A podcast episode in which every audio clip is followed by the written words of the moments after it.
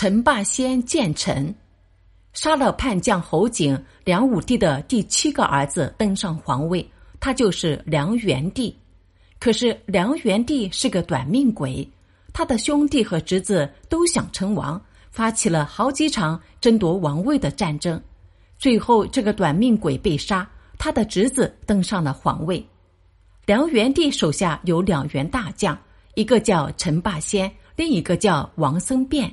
陈霸先不承认这个皇帝，另外拥立了太子为帝，即梁敬帝。而王僧辩一心想废掉梁敬帝，两员大将又打了起来。陈霸先先发制人，杀掉了对手。王僧辩的一批手下很不甘心，逃到北齐，带了一帮人马又杀回来。两方打得精疲力尽，谁也不能取胜，谁也不想失败。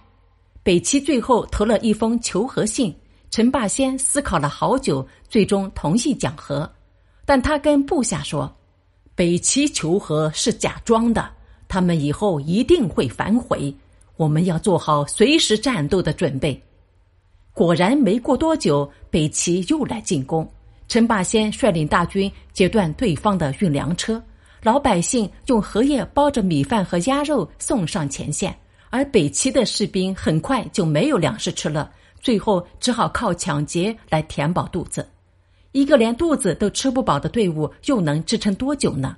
北齐转眼就兵败如山倒，灰溜溜的逃走了。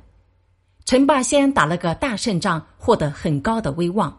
等到公元五五七年，他废掉梁敬帝，自称皇帝，建起了南北朝时期南朝的最后一个朝代——陈朝。